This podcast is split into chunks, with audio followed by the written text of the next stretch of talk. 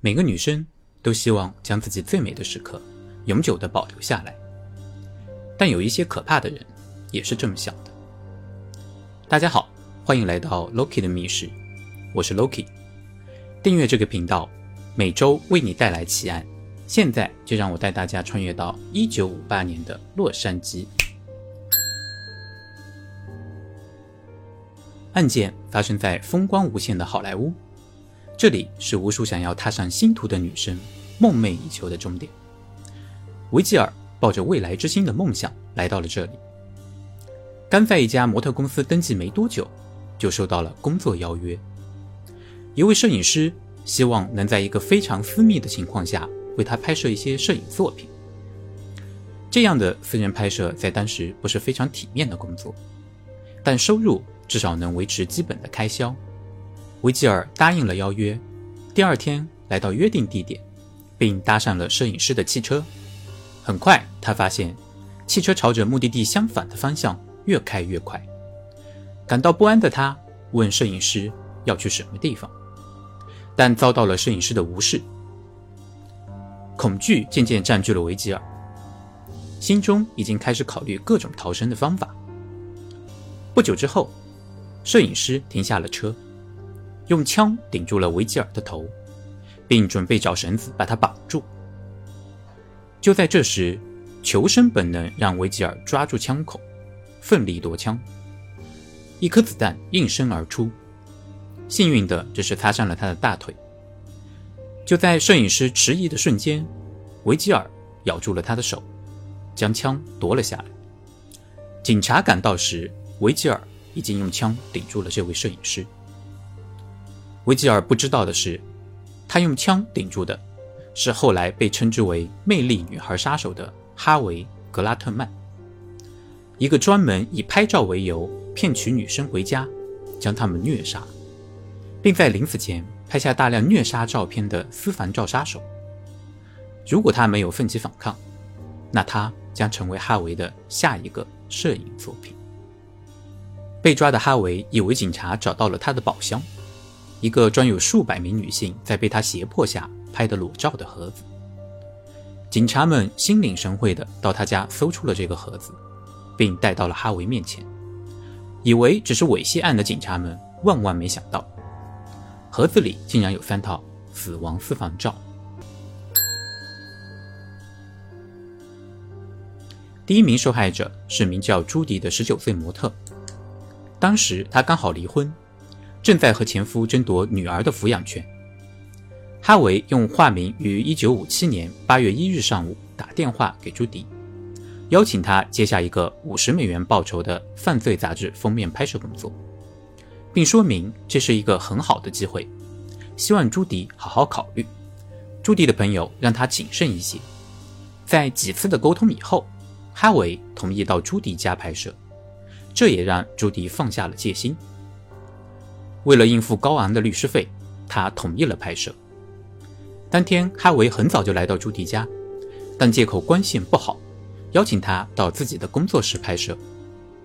看哈维没有一丝危险的感觉，朱迪欣然同意了。哈维把朱迪带到了自己的公寓。一进门，他就说需要拍摄捆绑主题的摄影作品，需要把朱迪绑起来。如果他不愿意，那就不能付给他五十美元的酬劳。为了拿到酬劳，朱迪同意了。在他被捆住的时候，哈维用手枪顶住了他的脑袋，大声命令朱迪脱下衣服，摆出各种姿势让哈维拍照，就像他是一个电影导演一样。完成以后，哈维疯狂地强暴了他，并告诉朱迪会放了他。但必须把他带到郊外，让他自己回家。晚上十点三十分，哈维把朱迪带到了莫哈韦沙漠。他把绳子一端绑在了朱迪的脚踝，另一端绑在了他的脖子上，从中间慢慢的拉紧绳子，直到朱迪一动不动。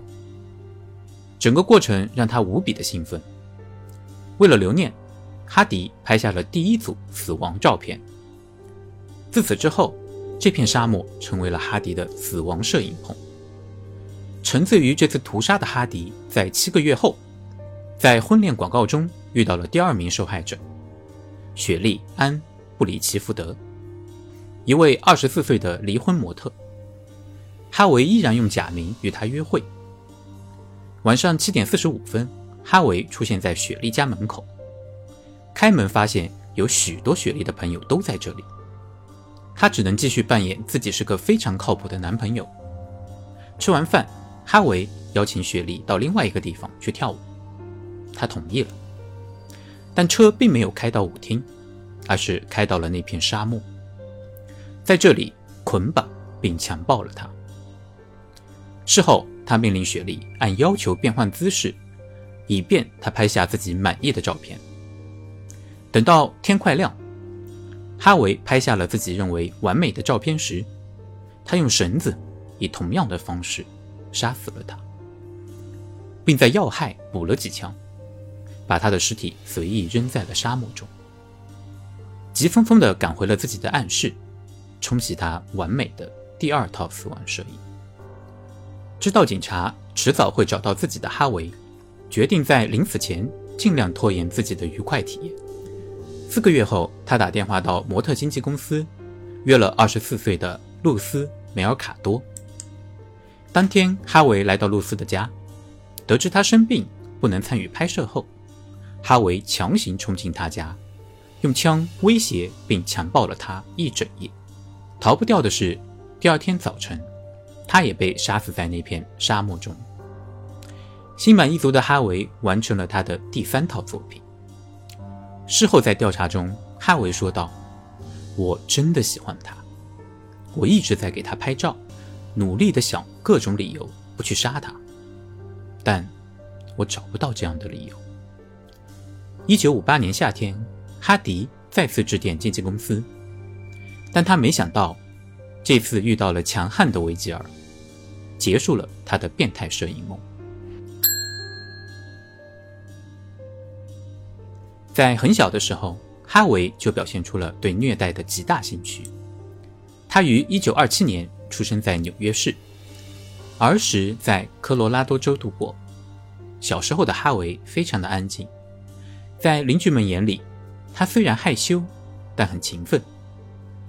他是一个行为端正、学习非常好的学生，但由于内心的性格，也让他在女生面前表现得非常害羞。并且时常被同学欺凌。在他十二岁那年，他的母亲发现哈维会用绳子套住自己的脖子，勒紧到不能呼吸，只为了获得更多的快感。他的父母非常担心，急切地寻找医生，但医生认为这是孩子好奇和探索世界的方式。放下心来的父母也慢慢开始忽略这种行为。为了让他换一个环境，全家搬到了丹佛。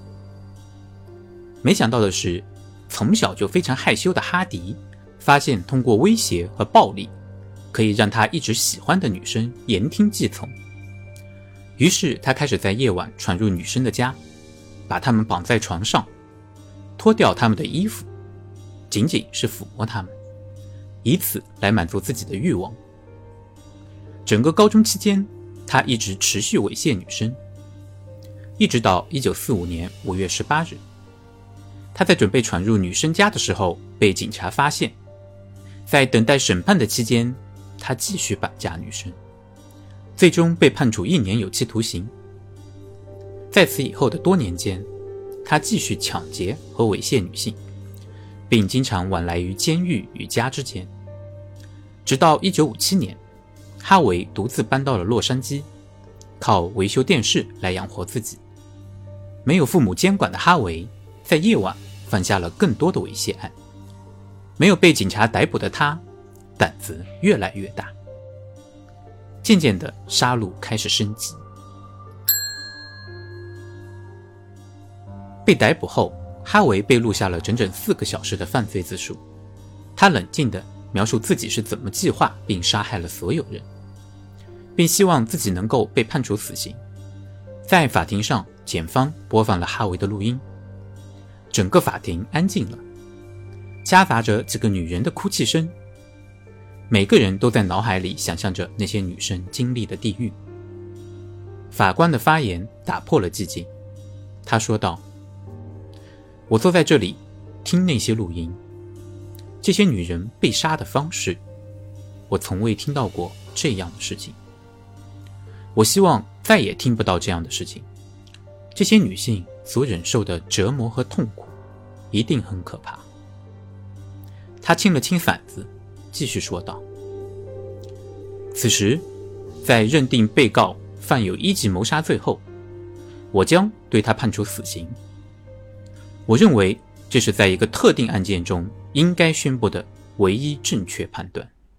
格拉特曼先生，愿上帝怜悯你的灵魂。”最终，哈维·格拉特曼于1959年9月18日。在圣昆延州立监狱的毒气室被执行了死刑，至此结束了他罪恶的私房照杀戮之旅。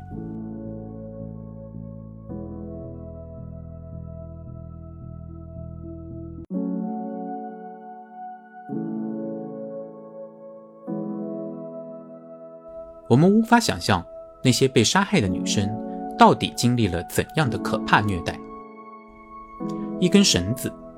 一部相机，一个看似老实的年轻人，恐惧和绝望，还有沙漠的冷风，每一个画面都让人脊背发凉。